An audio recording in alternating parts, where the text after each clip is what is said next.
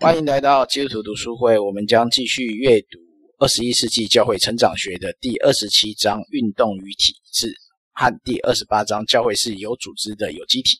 这本书是校园书房出版，提莫泰·凯勒著作。我们分为十五次读书会讨论，每次进行两章。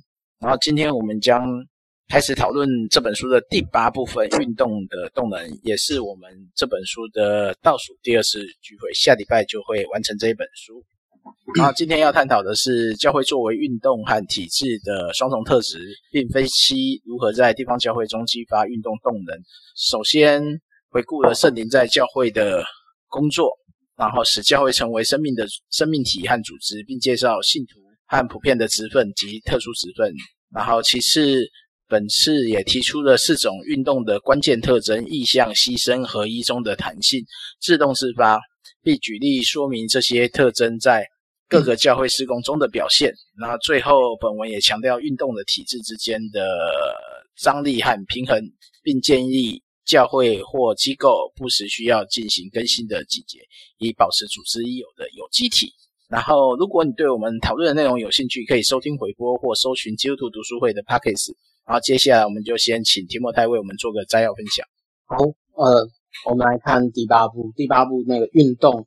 跟体制嘛，然后那个运动跟体制啊，我觉得一直可能是 Keller 这边要讨论那个教会的张力。那这里啊，他一开始先谈到说，具有运动动能的教会，它会从内部产生新的，比如说信徒啊、观念啊、领袖资源，然后它可以实践意向跟成为呃对城市和文说文化有贡献的教会。那他这边就 他这边要用那个 Roland Allen 的一些观念啊。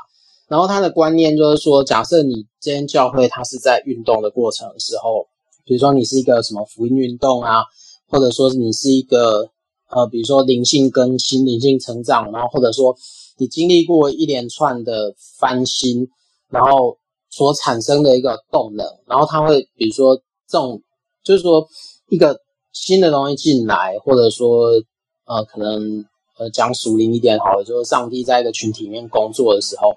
他那个观点啊，就是说，你教会可能会经历的观点是，他会不断的去随观念、呃，领袖资源，然后他会不断的汇集到这个地方，然后最后他会不断的去翻新里面的人群，然后那个运动的动能就会在这个，比如说自我更新的过程当中不断的强化。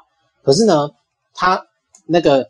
那个 Keller 他还强调说，如果假设这个动能没有，那教会一样可以活下去。那可以活下去的原因就是说他，他就把它 ins 呃 institutionalized 就变成组织，然后就变成体制，然后这就是他另外一种生存方式，就就是变成我们可能现在比较熟悉的，靠着人脉啊，靠资金啊，靠财源这样子。那运动跟体制的对比嘛，就他就举出四项嘛，就是说。运动比较重要的特征就是它可能有一个强烈吸引人的意向。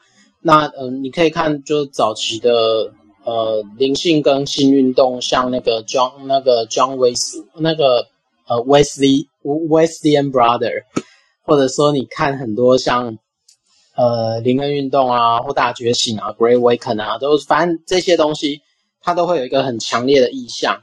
然后呢，可是呢，这是一个过程嘛。然后他就有一个有一个 vision 这样，可是呢，这种东西发展到最后，它仍然是需要一种东西叫体制、体制化。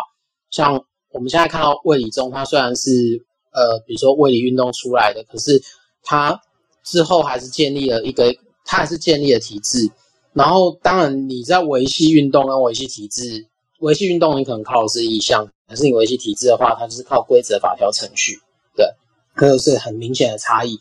那当然，就比如说你在凝聚那个动能的意向，它是会很，它它是很吸引人的，以至于你在过程当中会产生一种牺牲奉献的文化，然后它也会产生一种从内而发的奖赏机制。那当然，在运动的特征，它就是呃，它对于比如说其他组织的成员或者自身以外的人，它可能采取的包容度会比较大。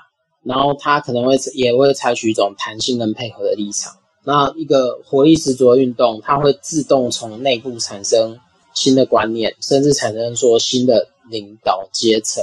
那嗯，我觉得读这边的时候，你好像会看到一种 用我们比较世俗的方式来比喻好了，就有点像，嗯，呃，传统的老企业，它可能很有组织、很有规模，然后很有很有制度。那比如说新的运动，它就有可能是一种新模式的，呃，比如说新创公司好了，它它就会是一个很明很明确的对比这样子。那呃，运动跟他接下来就谈到说，运动跟体制啊，其实它不是不是呃对立的，它必须要在这当中需要融合。那那个 Taylor 他讲，就要维系运动的动能啊，他就是比如说让那个意象它不断的运转嘛，它就必须要 采纳体制的某些元素，然后当然这个意象有时候它就会在这个过程里面变成一种传统。然后当然就是一种运动，它在它在运作过程里面，它需要去呃维维护的或者去传承的，就等于说你这个价值观有可能是你运动一开始的时候你所呃这个组织所持的意向，然后这个意向要怎么样传承下去呢？它就必须要组织化。那这观点我们可能除了在 Keller 这边有看到嘛，那有时候我们也会在比如说像特尔茨的那个基督教社会史。我们也会看到说，当呃，哎，不对，这个比较我讲错了，它可能是特尔茨的观念，但也也可能是像那个那个 Max Weber 的那个新教伦理与资本主义精神，它里面所谈到的，就是当你呃，比如说一个组织产生的时候，它会有一个呃，具有呃呃某一种魅力的领导人 （charismatic leader），然后之后呃，他所说的或他所讲的。他可能会变成一种意象，然后就变成那个组织会去 follow 的东西。可是呢，当这个领导人他可能在晚年的时候，呃，或者说他过世的时候，他底下的人为了延续这个运动，他可能会产生另外一种另外一种方式，就是把这个人所讲的一切，或者这个运动的精神，他把他他就产生了一些组织跟规范，然后还有这个团体要形成型的一些律法跟架构。呃，就可能就翻一翻 Weber 的东西，他有些时候会拿这种架构来讨论。那总之呢，呃，比如说运动跟体制嘛，他都会认为说这两种不应该一刀分开。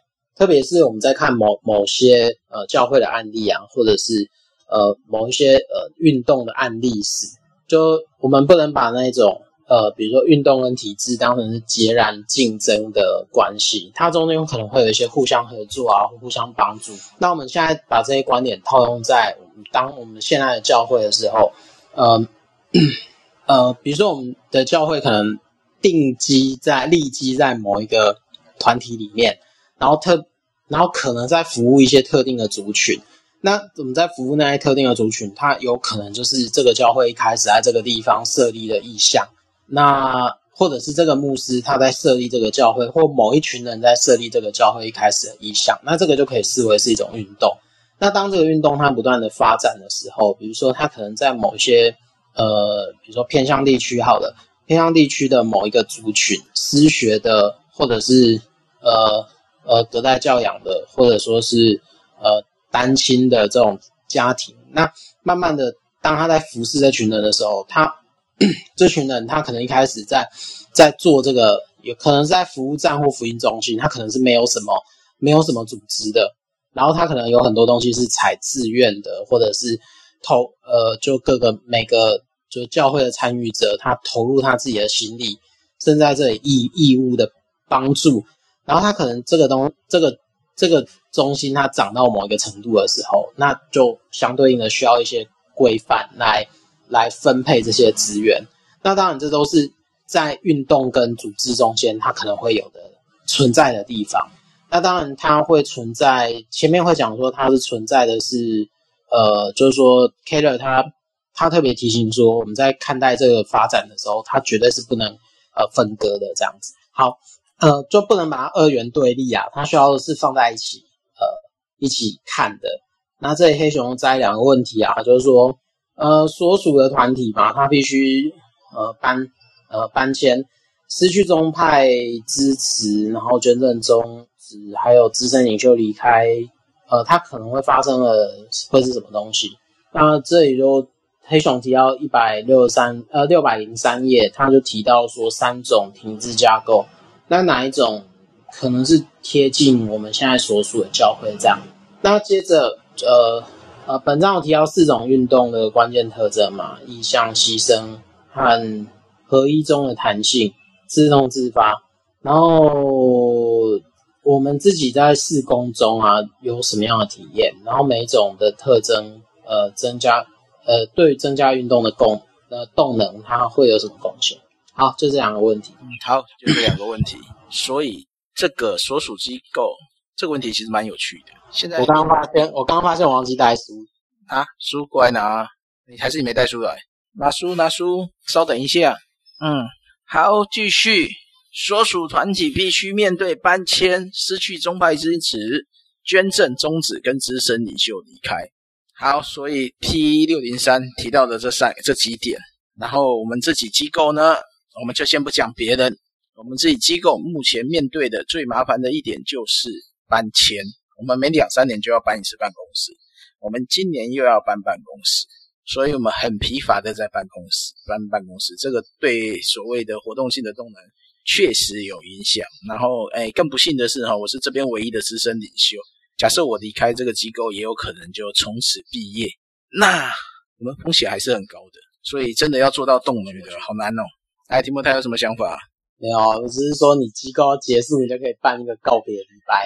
对啊，我一直都想说，我们就光明正大的结束吧。当大家还支持我们的时候，我们就努力把事情做好；当支持没有的时候，像这四点，搬迁其实很卡在一个问题，就是租金。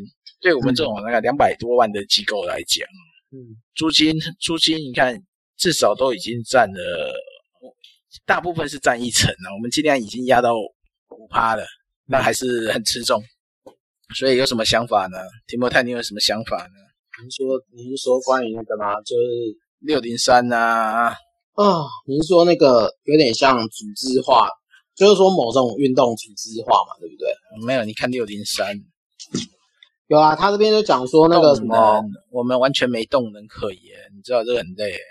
他说没有动能，那就有可能是，就是说，呃，好啦，他反正就是说，当教会失去动能的时候，就有点像是有些东西是勉强支持这个这个架构这样子，对不对？对啊，他说现在像我们就就卡在这几种啊，就是我们现在只能维持生活，你真的有办法有动能，我觉得很难，蛮难的，对啊。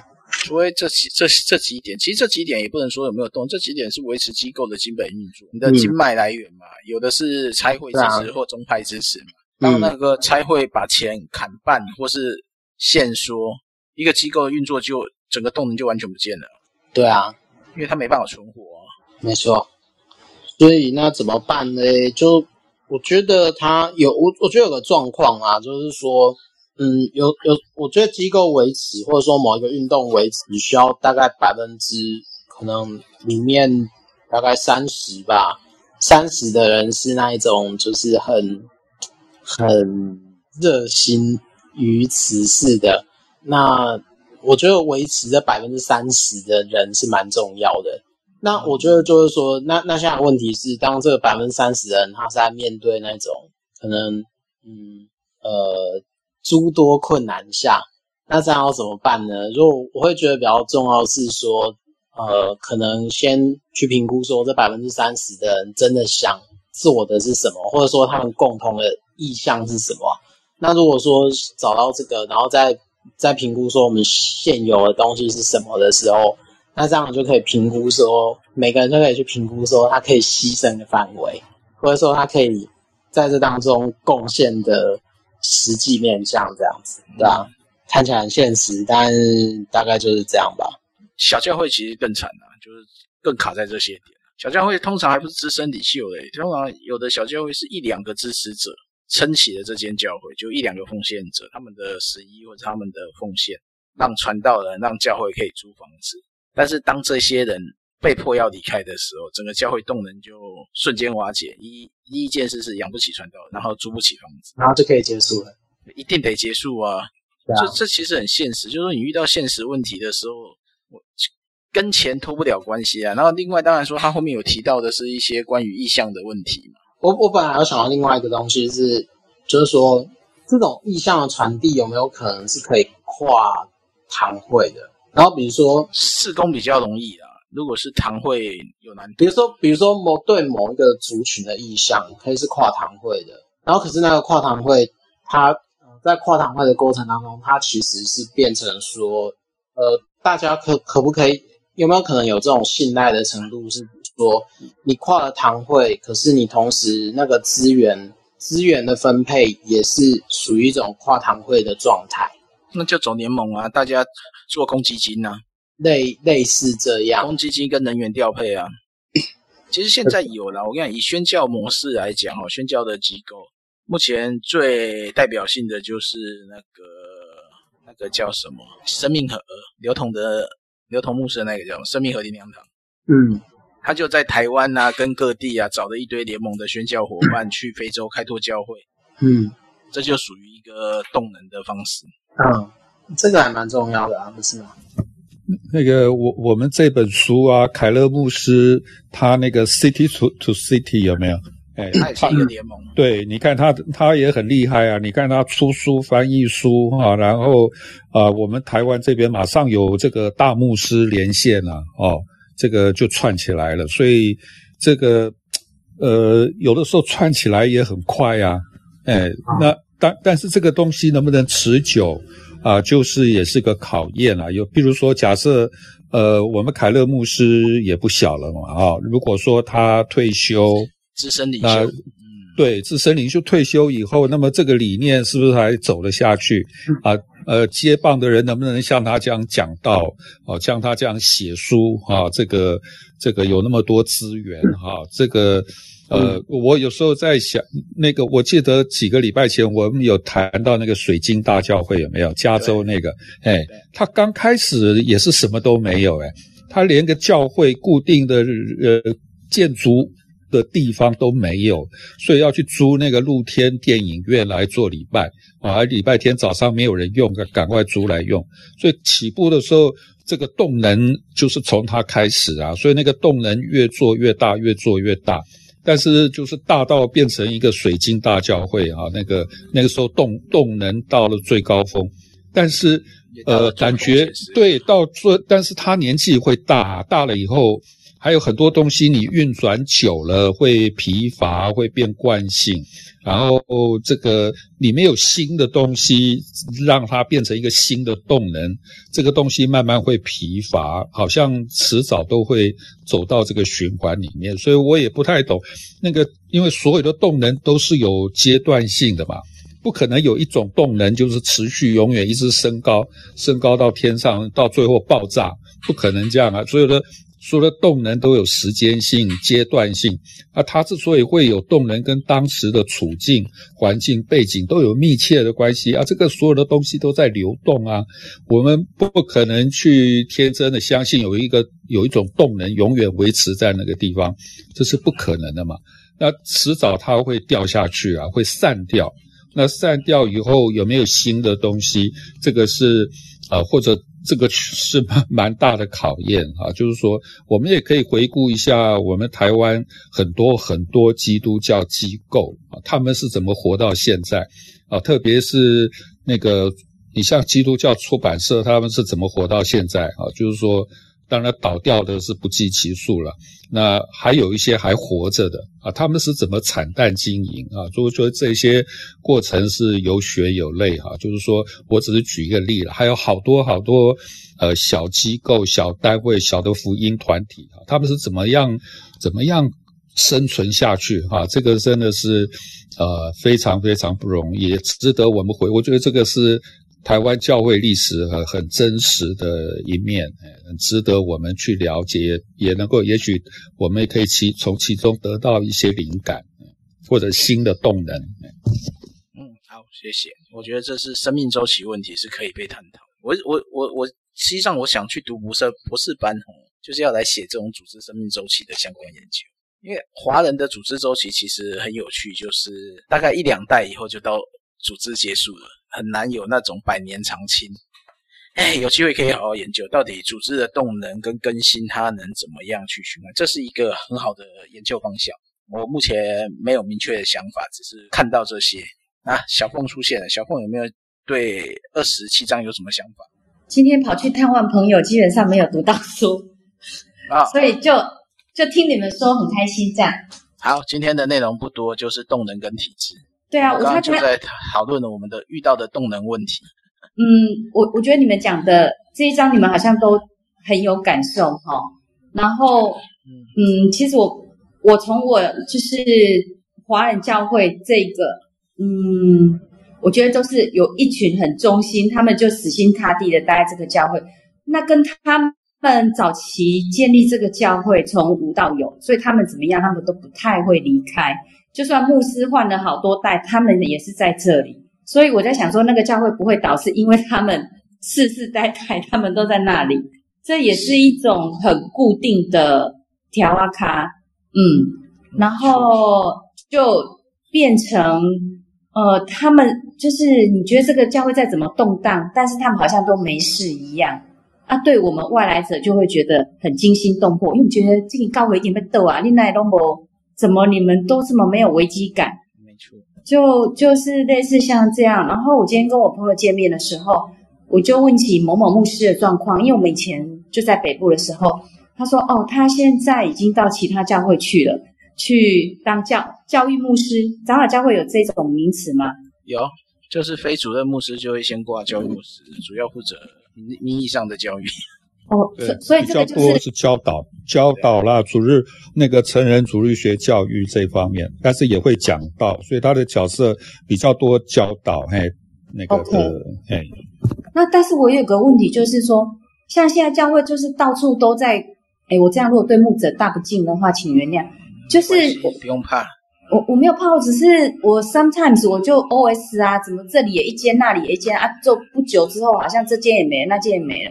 那那时候我在想说，我们那那位牧师他的状况就是，可能跟你你你你们如果是长老会就得罪了，就是长老会这种有时候蛮霸道的，然后就就有了冲突，然后就不爽，然后把牧师干掉，然后再来就再换，一直换到他们喜欢的。后来我我这位牧者他又自己去去去开教会了，啊，我在想说是是是要建立教会是到底是怎么回事？是他们想要就可以吗？还是说不行，我就把它关掉。嗯，霸道。我我现在就蛮搞不懂这件事情的，因为我看到不少牧者还这样呢。这就是组织化，嗯、这是大组织化。啊、这这就是组织化必然会产生的结果。而且它是大组织，以长老教会来讲，它的组织太庞大了，而且它的权力结构都已经自私化了。为什么说牧师会被开除？是因为长老有这个权限。对啊，因为长老教会它本来。嗯，这样讲虽然政治不正确，但是他本来就不应该有总会这个组织，他甚至连大会这个组织都不应该有。可是我我另外没有，因为因为他本来长老教会的组织是这样，就是说他是，比如说如果你以美国为案例的话，他应该就是有点像，呃，比如说美北长老教会嘛，那就是美国北部的几间，然后它组成一个。那个东西叫中会，然后就用那个中会作为，比如说资源分配啊、代议啊这种东西。但它原本的功能就只有代议，那只是来台湾的时候，这个组织可能因为政治的变动啊，或者什么样，然后他为了保护某一些教材，所以你就变成说，他在这些状况底下，他就就就叠床架屋起来，就变成了现在你看到那个样子。然后当然有组织化，就会有权力、权力分配跟那个。呃，就是结构上面的变质，然后所以它原先你可以很游走在组织跟组织化跟比如说运动之间的能量，就在这个组织的过程当中被消耗了。就如果如果你要用比较呃结构上面的来看，大概就长这个样子啊。可是我也会觉得很奇怪啊，为什么都就是就是都没有要改变这样子？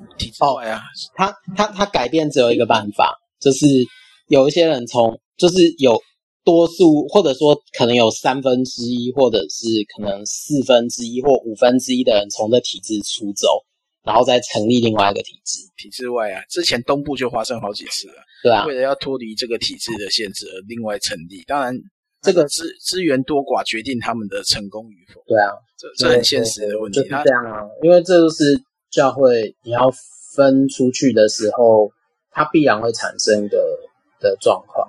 不然就是不走体制，它就是一个独立的教会，完全靠他自己的动能来运作。如果他培养出呃愿意，刚刚里面讲的嘛，愿意有意向、有尾声的会友，那这个教会可能会存在。还如果这个牧师还是想走寻以往的例子来运作教会，那他可能就会结束掉。其实我一直有一些问题，我我我今天真的问一下，就是、嗯、就是。应该是这样说哈，就是每一位传道人他们现身的时候，应该他们都是很清楚他们他们的蒙招，对不对？这个蒙招的定义是有风险。对，尤其我觉得，我觉得误解的也蛮多。我我现在快帮我解释成。我那那那可以先讲吧。啊，对不起，呃，对不起，我我的意思是说。我的意思是说，哈，就是说，譬如说，我们很严肃的说，这个我们在结婚的时候，在在婚礼的时候，在牧师面前，啊、那么牧师这样问我们说我，我愿意，我愿意。我们讲这个话，我们当然是诚实的，但是我们讲这个话会不会太大大胆？因为我们根本所知有限啊。就说，这条路我从来没有走过，我怎么敢 promise 说我愿意？我能怎么样？我们怎么敢那么大胆讲？那照样，我讲到比这个更严肃、更重要的是，就是想要走全职传道这条路，这是这么何等严肃、严重，对自己的人生是这么严重的事情。呃，有没有就是说，我们在结婚的时候，那个时候讲的话，有时候我们自己不知道自己在讲什么。那么照样，一个人跳出来说我要全职委身，要做传道，要怎么样读神学，将来要怎么样？他有没有可能，就是说他是诚心的，是出于对上帝的爱为生没有错，但是很多事情他不知道啊，这条路他也没走过，他在教会里面的参与可能也不过是十年二十年啊，就是这样而已，他所知有限，所以有时候我们会不会是在很重要的关头，我们在讲一些话，做一些决定，像小孩子一样啊，后面还有。等结了婚以后呢，很多事情慢慢才会晓得啊，那个个中的滋味，那其中的困境，以及许多惊涛骇浪的事情啊，呃，前这个蜂拥而来哈、才会碰到这个很实际的问题。那也有可能，呃，我们必须要很诚实的说啊，可能我当时走错路了，做错决定了，我还不够清楚。这条路是怎么回？我也不清楚。教会是怎么玩的啊？这里的游戏规则是怎么回事？其实我们都不清楚，因为我们没有经验啊，我们从来没有走过这条路，而且也是走一条我们自己不太清楚的路啊。呃，所以我的感，我自己看的，有的时候看的也很难过了，因为太多太多啊，我觉得受了好多好多的伤害啊，这个。呃，不晓得怎么讲啊，这个呃，教会也没办法保护他们，因为你只要说我愿意热心服侍主，大概大家都鼓掌送你出去啊，到时候打那个仗打成什么样子，谁也不知道，自己去担啊。所以我我就是说，呃，看了很多这样年轻的，啊，最后这个下场啊，就是说都感觉很难过了。就说这个事情怎么改善呢？可不可以以后不要，或者尽量减少，不要有这种事情？我我的看法是这样。好，那那提摩太，你的看法呢？我是觉得那个所谓蒙召的定义，好像嗯，怎么讲？我觉得台湾的教会在这边讲的，好像都比较狭隘，以为就是只有传道人才是唯一的蒙召，但其实。如果你要去看的话，嗯，你可能在宗教改革时期吧，就是说他用另外一种语言在在对抗这种，就是比如说天主教所讲的，你只有圣品的这个阶级，你才算是真正的蒙召。所以他们提出另外一个说法是，其实每个基督徒都是蒙召的。那当然，就他会举出很多圣经的案例，或者说你要举出圣经的的的几个。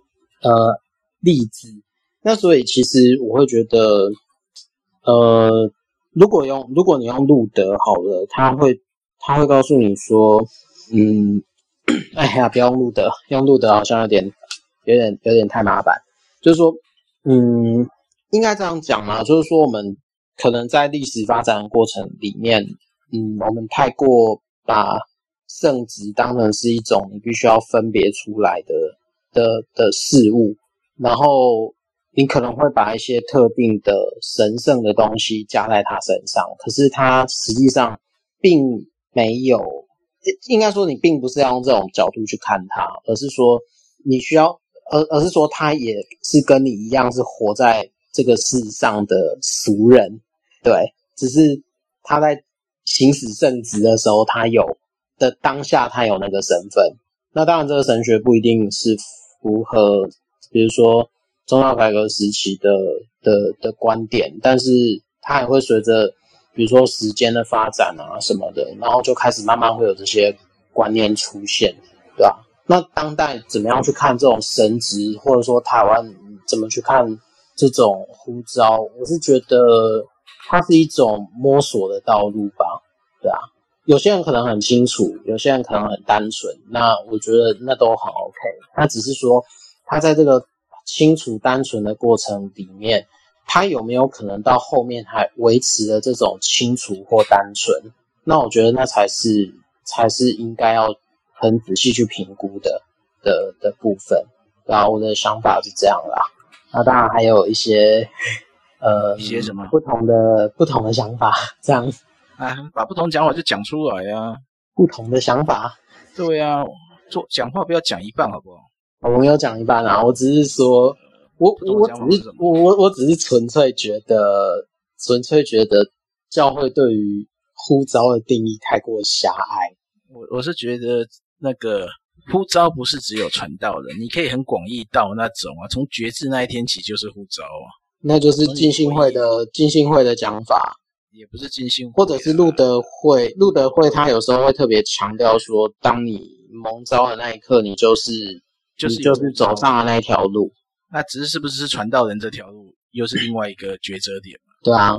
可是如果在金星会的架构底下，就是当你开始慢慢往传道人那个方向去靠的时候，就是说你可能会在某一个时间点，你就很清楚你要做这件事情，那就去做。我跟你讲。应该说，考神学院都会问一件事嘛，你是不是有护照要当传道人？嗯，对啊，我觉得现在问的是这个嘛。问题是回答的大部分，反正有考过神学院就会知道嘛，大部分都很知识化嘛，某段经节嘛，某段经历嘛，然后神告诉我要当传道人，大概都这样嘛，大同小异嘛。我记得我好像不是这样回答，但是我也忘记我那时候讲了什么。大我想大部分都是大都是这样回答。那你说这个真的是护召吗？我觉得，呃，我会比较偏向哈，他找到了一个所谓的关键点，他立志要往这个方向走。但是你知道，立志行善嘛，对不对？对啊，对啊，到底由不由得你呢？我觉得这只是一个开始而已。我觉得它不是一个呃保，就是保证票。就像刚刚那个 Rocky 讲的嘛，跟结婚一样嘛。我当嗯当讲我愿意的时候，你真的有把握你能愿意到最后吗？我是觉得它就是一种累积的过程啊，就是你不断不断的往那个方向靠。然后，对不起，那个刚刚那个呃提提摩太有提到说这个一个旅程哈，我觉得这个是很好的一个一个表达，就是说我们是一个探索之旅，我们是一个。每个基督徒都是朝圣之旅啊，这是一个过程嘛。那所有的例子，我们现在先不谈什么蒙召，因为那个太太广了嘛，哈。就是我们说是清楚蒙召做传道啊，或者说已经被案例啊，就是在教会里面很多人站起来公开的哈，然后有牧师按手做传道的那种，那已经被定位了。啊，在公众当中，在教会被定位这种，那么他的整个东西有这个被推上一个位阶的那种味道啊，就是说，这个他的身份就不一样了啊。你今天一旦你在那种场合被按过以后呢，你在跟其他弟兄姐妹互动，大家态度就不一样，是不是这样？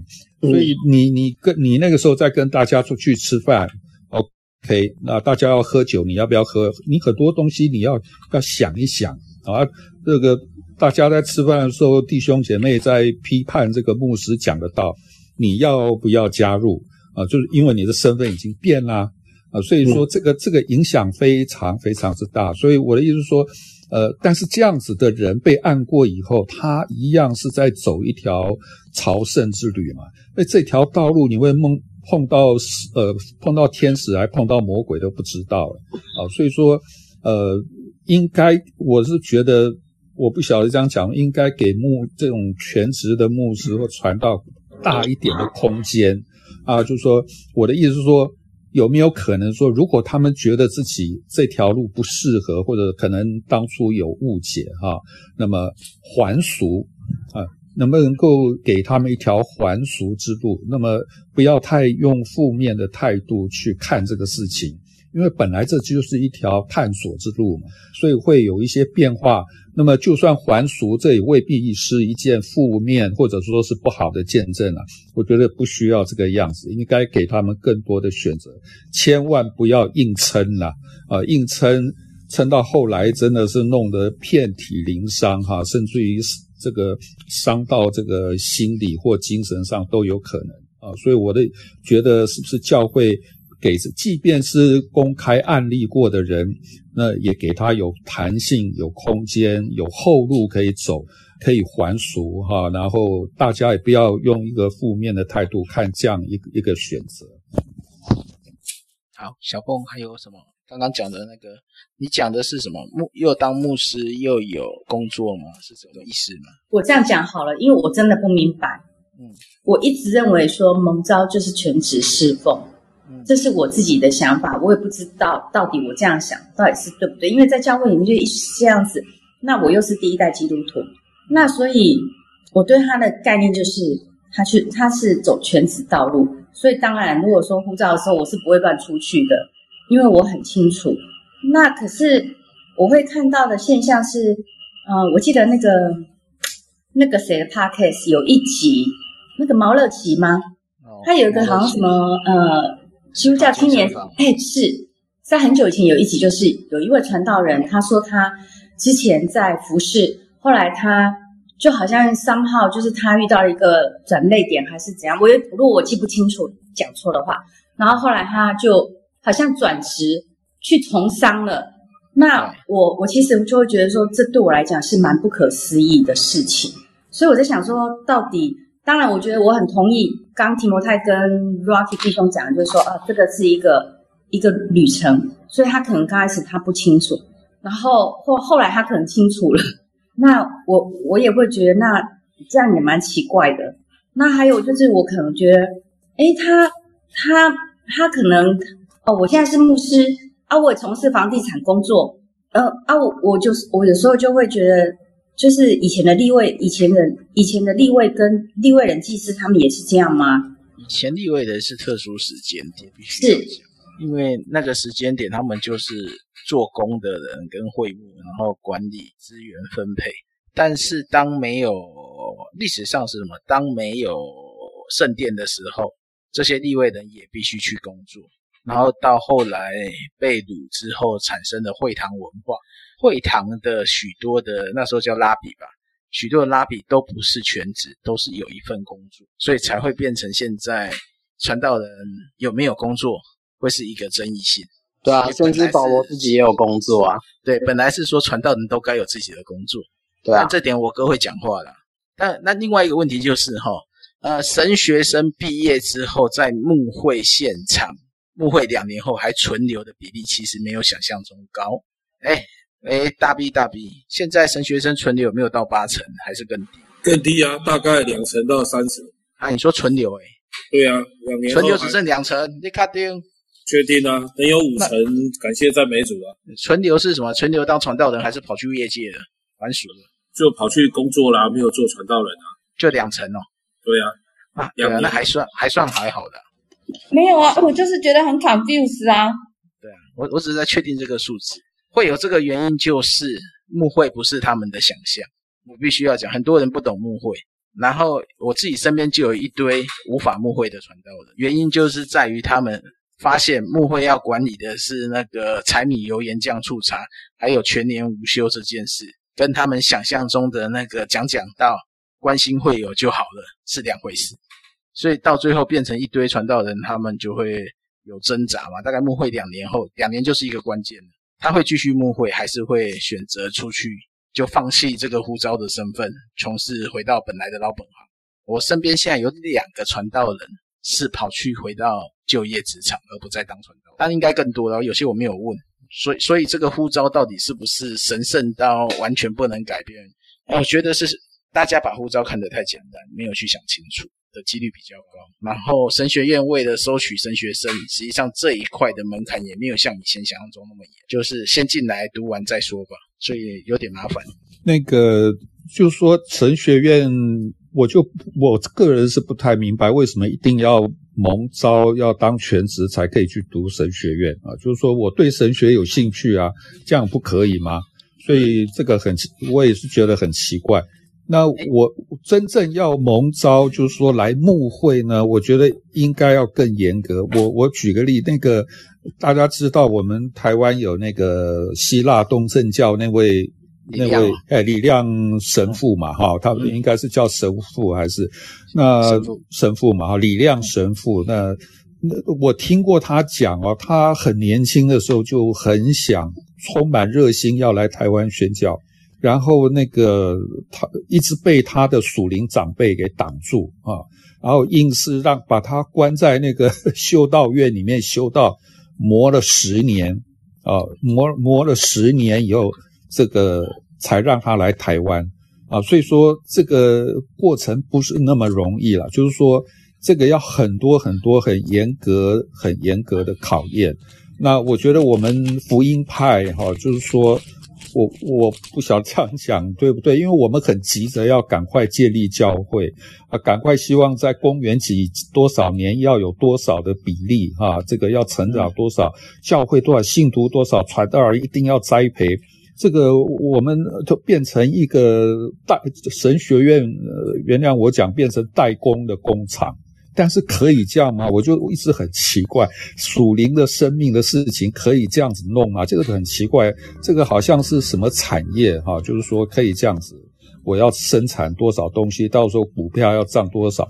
怎怎么可能是这样子？那每一个人都是一个很独特的生命，上帝带领每一个人都有很他特别的带领，你不能够用一个什么 SOP 去规范他的，不可以这样子啊！那个就不是生命，那个是 GPT 还可以这样子，连现在连 G GTP 可能都不听我们使唤，何况是一个上帝所爱所救赎人，怎么可以这样规范？我就不太懂。所以如果他们觉得走不下去，呃，有的时候我心也反而为他们高兴，因为表示他还是一个活着的人啊，他没有硬撑，他可以，他可以表达他的痛苦，表达他的失望，表达他的无奈，表达他想放弃啊，这个表示他还活着。如果连这个都没有，连这个都不会表达，就要冲到底，那个是很恐怖、很恐怖的事情。他这样去牧会是非常恐怖的。好，所以。这个传道人这个身份不是那么容易解，也不是那么容易待下去。刚刚讲李亮神父，这也是跟我一般认知的状况是一样的。一个传道人真的有办法到能牧会，十年是个起算值啊。但是现在年轻人没有想象中，或者说现在神学没有想象中愿意先去观察蹲点，以及去感受各种教会不同的文化。以及人的关系，所以很多人大概觉得说，我一神学院毕业，我就想要做什么改变什么，但这跟牧会可能是完全不同的世界，所以受挫折，我觉得正常，而愿意而选择要放弃，是因为他发现跟他想象的不一样。因为我最近看太多这种过度天真的传道人了。好，这样小凤还有没有什么问题？没有，我们先到下一章。哎，哎，就就 go ahead，就就下一章。好，下一张，下一张，下一张，九点了，赶快。好，下一张，下一张应该很快啦，我看一下。哦，就是下一张 K 了，他就讲嘛，教会是有组织的，有机体。那当然，他就是用一开始那个使徒行传的观点，就是说教会它同时是体制，可是它同时又是运动。那当然，它的关键是在圣灵在圣灵在里面。在教会的这个团体里面工作嘛，然后就是说，它让教会成为一种呃有机体，然后同时它又它又是有架构的组织这样。那当然，在这个组织里面，它就有普遍的职分与特殊职分嘛。那信徒的话，它就是它的普遍普遍职分，就是说，比如说圣经，他会提到每个信徒他都是先知，然后圣经也呼召每个信徒他成为祭司跟。圣经呼召每位信徒，他跟基督一起做王这样。那他这里的话，大概用用的是新约，嗯，我记得是什么彼得前后书的观点，诶，彼得前书还是彼得后书？然后他就会说，嗯，比如说像圣经，呃，他装备每一位基督信徒成为先知嘛，然后带来真理。那成为祭司，他是去服侍人；那成为君王，就是你去号召其他人。你比如说跟基督一起做王，他就等于是号召其他人负起就是爱人的责任这样。那当然，他这边的观点就比较是说，因为你身份已经改变了，所以你的 你就不能再用过去的方式来看待你现在所在的位置。那当然，那个特殊职分是因为借着呃圣灵赐给每个基督徒不同的属灵恩赐嘛，然后让教会的基层它可以。就是不断的去更新对基督的侍奉，然后同时它会让教会是生命体，也是组织。那当然，圣灵的工作它是一种动态的平衡，然后让教会的永续的经营这样。好，后面后面我就要快快的把它讲过去了。呃，地方教会它会展现一种运动的特质，就是它会这种特征会出现在每一个。它这边主要在讲说，这个特征它会出现在。每一个教会施工，它可能会是什么样貌？然后，嗯，我们怎么在地方教会里面激发这种动能？然后，并且，呃，按照圣经的教导跟体制的要素要保持平衡。那这里的话，它就是，呃，比如说，他会提到你的意向跟组织，它其实要合一的话，它其实有个状况，就是你的意向跟你的信念，它要在那个共同基础上。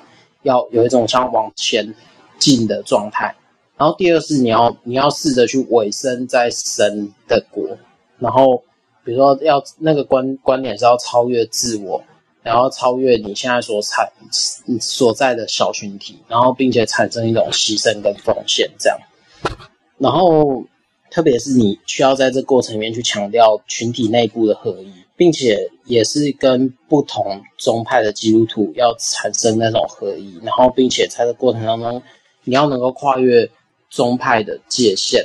然后当然一个更重要的是，当教会的动能它它是非常足够的时候，它会去有一种自发的属灵动力。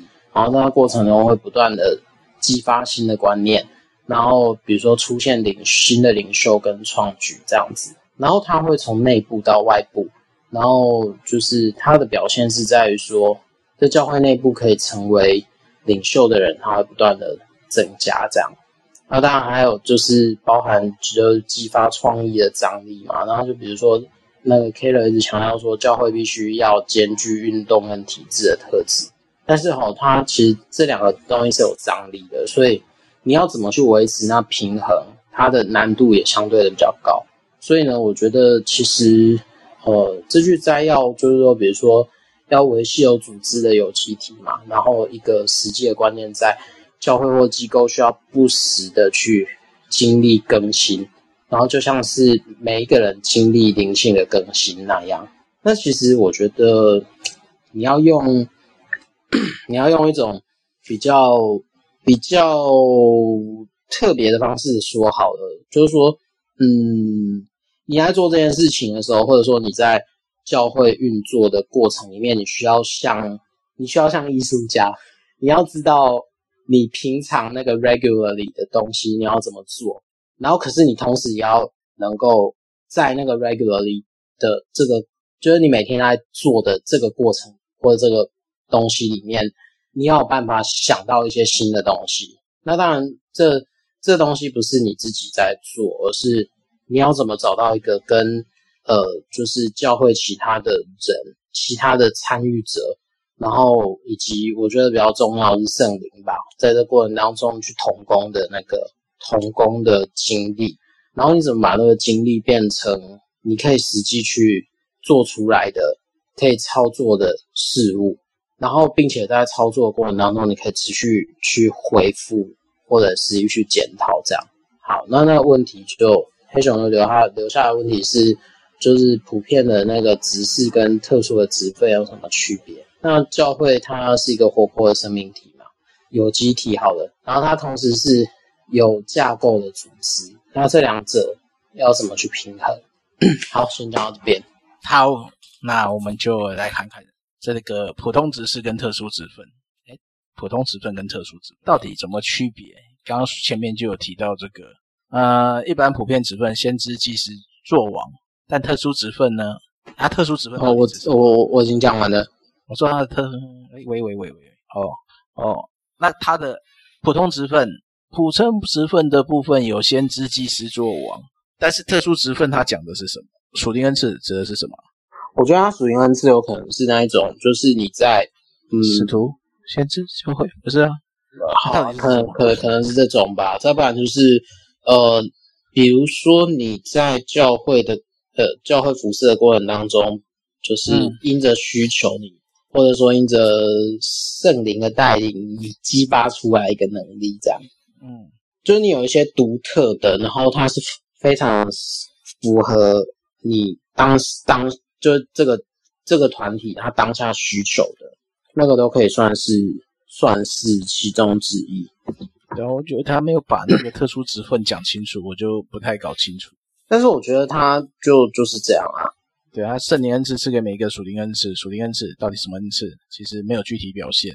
但是普遍恩赐、普遍职分，我觉得，呃，这个在定义上会有点麻烦。什么是祭司？什么是君王？什么是先知？嗯，那、啊、这个定义下去以后，又跟教会的职分又有什么关系？我觉得这个很容易不小心就会起冲突。嗯，然后回回来谈教会嘛，教会它是怎样的一个群体？我们期待它是什么？但我们通常到最后的结果，它都变成一个组织文化，尤其越老的教会越明显，就是为了聚会而聚会，为了服侍而服侍，已经鲜少人去谈论为什么会有这个服侍。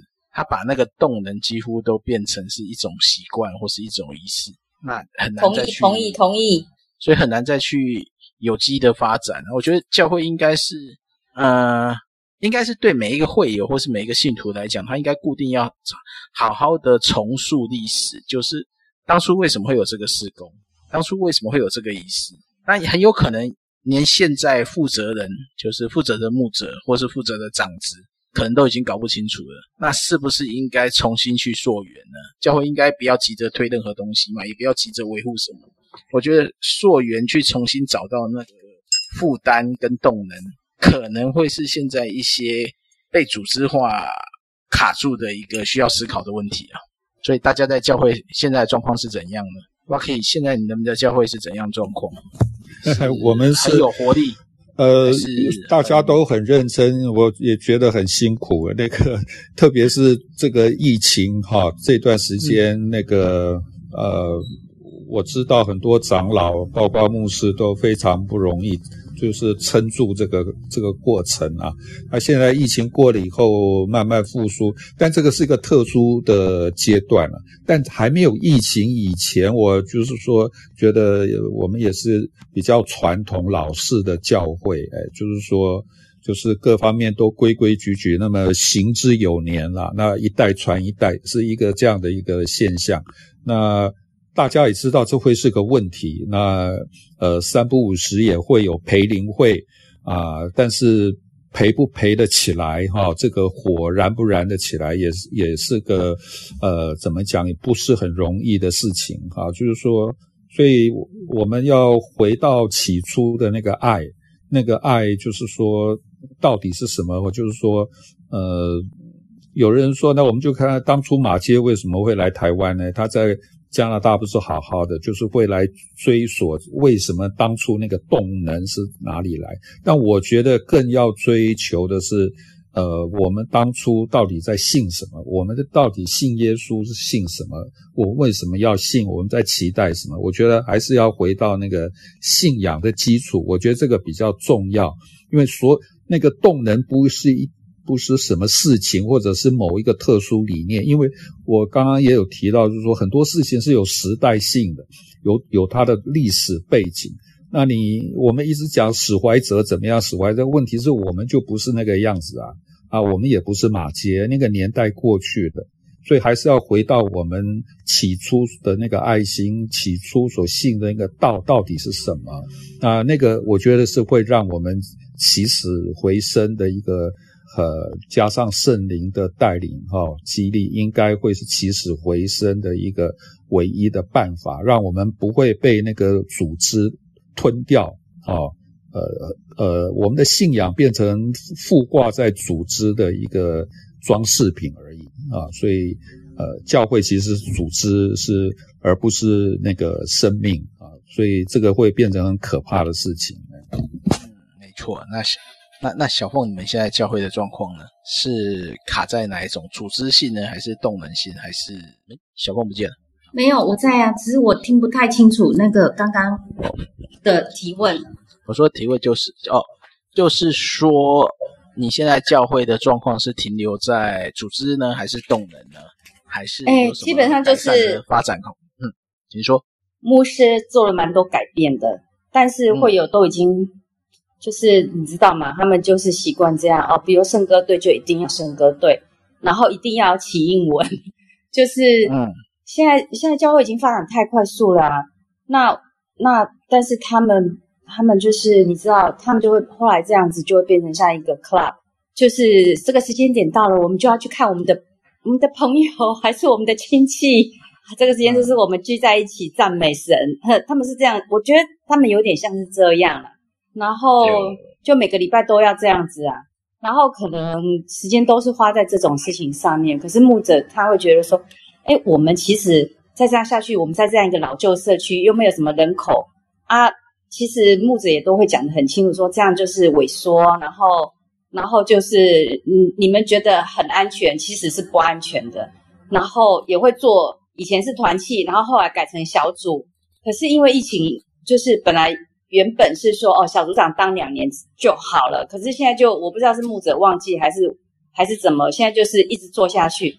然后现在就是就是因人而因人而异啊，就是这样啊。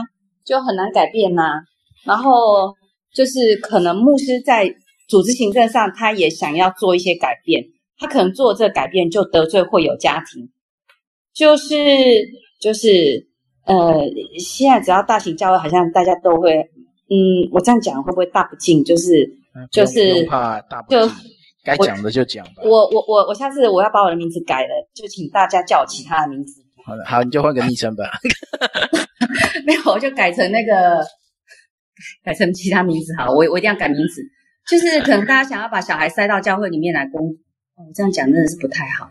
就不是指，就是其他，我跟其他会有其他其他教会的的人一起聊天的时候，他们就说他们教会也会有，特别是大型教会都是有这种现象。然后，可是可能在这样的，你是很难喊得动这些这些工作人员。或者是说你对他有一些要求，因为教会在改变，可是他们就不太愿意。所以其实你要改变这个组织架构的时候，你会遇到一些旧有势力。那我我真的还蛮钦佩牧者，就是他还蛮坚持的。所以我们教会现在就有一点，有一点在慢慢的改，慢慢的动这样。但是就是，well，就是很 slow 这样子。嗯，对。好啦，很 slow，很 slow 也不是什么坏事啊，就是。组织改变、嗯，这是实在话。对啊，组织改变没有那么容易，因为它牵扯的时间背景、历史，甚至还有人害怕改变，这是人的本性。是啊，是啊，是啊，是啊。所以不太可能期待改变就瞬间变，瞬间变最快的方法就是分裂，喜欢的人留下来，不喜欢的人走。但这应该不是大家想期待见到的结果吧？但有改变，我觉得就该给牧师一点肯定。对，因为他敢做，但是他也要接受，要承担这个压力。然后我还有一个重点，就是要有人陪伴他，不然牧者太孤独。来听听唯一的牧者讲话吧。哎，你们教会是组织化，还是还很很有动能？我们教会啊，疫情之后没有动能了，一切在恢复，能够、啊、疫情之后没有动能，对，能够恢复聚会就很厉害了。哦，那本来的动能是什么？本来的动能哦，一直一直都在传福音啊，每个礼拜都有新人啊。哦，那现在现在，现在因着疫情的时间太长了，人也变老了，再来啊，因为人变老了，你就得面对一个事情，就是他的家庭成员一个一个过世，这一定的啊，所以啦，我现在能聚会就很厉害啦。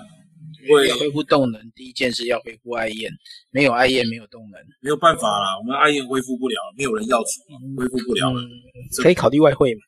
外汇不可能，这里的人不吃外面的，所以啊，这么难伺候，对，好吧，没办法，所以呃，我就说嘛，能够聚会就很厉害了，那个动能恢复当然是爱宴啊，问题没有人要煮啊，那一家一菜，一季一次，也、欸、不大可能，因为大家已经习惯聚完会就散人了。哦，那要找一个特殊目的让大家留下来的。有啦，就等那个那个感恩节啊，感恩节一定会一家一菜哦，就感恩节而已，其他不大可能。中秋烤肉啊，中秋烤肉，哎，就你就水牛城呢，太难，水牛城他不爱吃，只有我爱吃，他们嫌那太太糟了。他们不会烤，我去烤给他们看。也不是不会烤，就是不喜欢烤。还有就是因为我刚刚不是讲嘛。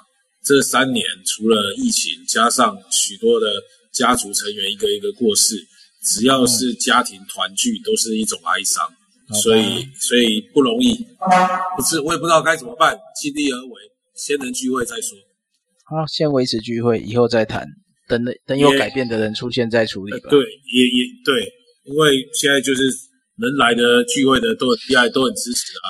那不能来的自己去开教会啦，然后跑去大教会啦，就这样啊。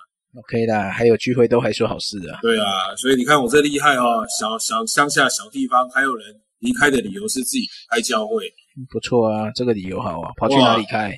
他家自己就开家教会，现在流行家教会啊。他说他家就是教会啊，哦、也是可以的。那就能祝福了，你还能怎样？就祝他增增长，祝他凡事兴盛。现在很难做了。所以，所以能聚会厉害，就厉害了。好，那我可以下问一下那个大兵牧师吗？那那你们这样，我听起来好像是在乡下教会。那你们的诶牧者的薪水、生活这这方面还还 OK 吗？呃，当然不 OK 啊，奉献，不然不然不然没人来啊。要有奉献的心智，你你你如果不这样去想，真没人来，这个教会就没了。其实我跟你们讲一个我小时候的经验呢，我觉得还蛮受辱的。嗯，我小时候是在拜拜家庭长大哈，然后就是家里很匮乏，那就是有一天我妹妹就跟我说：“哎，有一个地方可以吃很好吃的东西。”我现在想起来都有点想哭。然后我妹妹就说：“嗯、走，我带你去。”那我就去了。然后，嗯，我就学到第一首诗歌，叫做《谢饭歌》啊，不是，就是有猪在我船上，我就不怕风浪。哦，然后我，我记得啊，哈，那个牧师跟师母就卖力的传讲福音，可是我只想吃冰棒，嗯，那就是一个很有趣的经验。那后来我就听到牧师讲了一句话啊，这东西哈，这东西讲物件，对啊，确实我是去吃东西，可是我那时候真的是一个小孩子。